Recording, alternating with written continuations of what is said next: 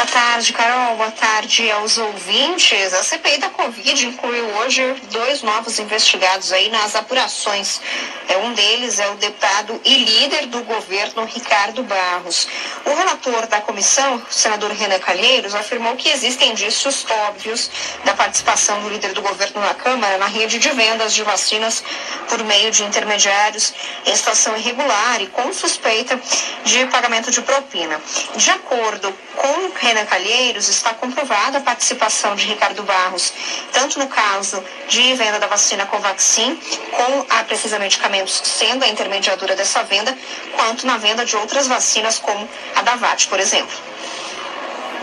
É o, pelo conjunto da obra, né? pelos indícios, pelo envolvimento, pela comprovação da participação dele em muitos momentos. Ele, a partir de hoje, é mais um investigado formal da Comissão Parlamentar de Inquérito. Ele... E outras pessoas que negociaram vacinas com o Ricardo e que foram mandados para o Roberto Ferreira Dias. Né? Então, pelo conjunto da obra, pela Covaxin, pela Belcha, pela participação do Roberto Ferreira Dias na Davat, por tudo isso, nós tornamos o Ricardo Barros investigado a ser.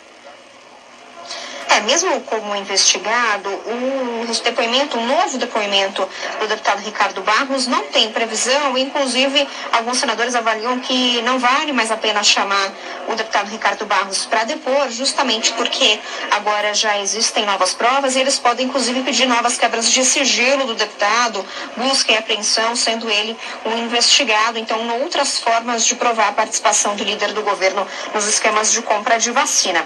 E parte dos senadores também também disseram que tornar é, Ricardo Barros um investigado é quase que uma questão de honra, porque a gente lembra que na quinta-feira passada o líder do governo prestou depoimento aqui na CPI na condição de testemunha e disse ah, que a comissão estava atrapalhando interesses de investidores no Brasil para a venda de vacinas.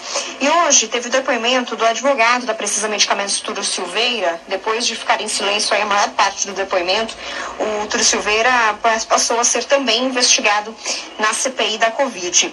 Túlio não aceitou o compromisso de dizer a verdade aos senadores, escolheu permanecer em silêncio na maior, na maioria das questões feitas pelo senador Renan Calheiros sobre as negociações da vacina Covaxin.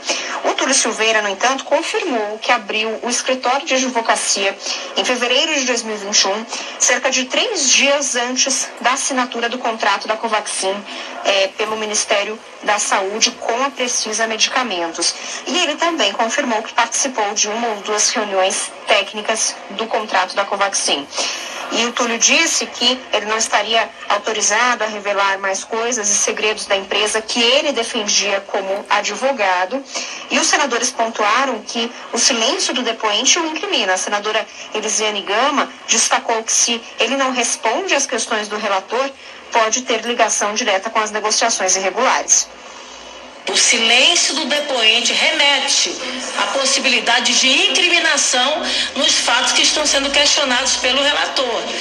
Se ele não responde em tese, baseado na decisão do Supremo Tribunal Federal, ele poderá ter relação direta, portanto, de se incriminar vamos lembrar que o Túlio, além de ter essa justificativa de ser advogado da Precisa e não falar, não poder falar segredos da empresa, ele também tinha um habeas corpus do ministro Luiz Fux, do Supremo Tribunal Federal, para permanecer em silêncio nas questões que o incriminavam. E, portanto, como ele permaneceu em silêncio na maioria das questões, os senadores chegaram à conclusão de que ele tem participação na maioria desses negócios.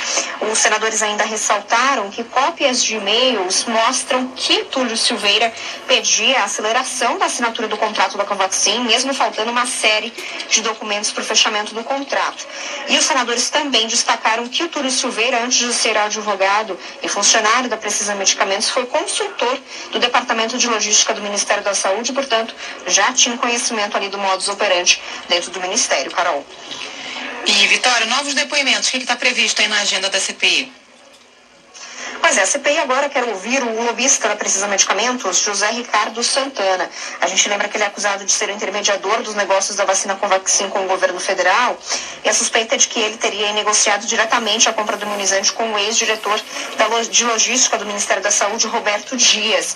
A gente também lembra que a CBN mostrou que o Ricardo Santana tomou um chope com o Roberto Dias no dia em que o contrato da Covaxin foi assinado. O requerimento da convocação dele deve ser votado amanhã na comissão parlamentar de inquérito, junto com o requerimento de convocação de Marconi Faria, outro lobista que também trabalhava para pesquisa medicamentos. Além disso, a CPI da Covid também quer ouvir o presidente do Fibbank, Roberto Ramos.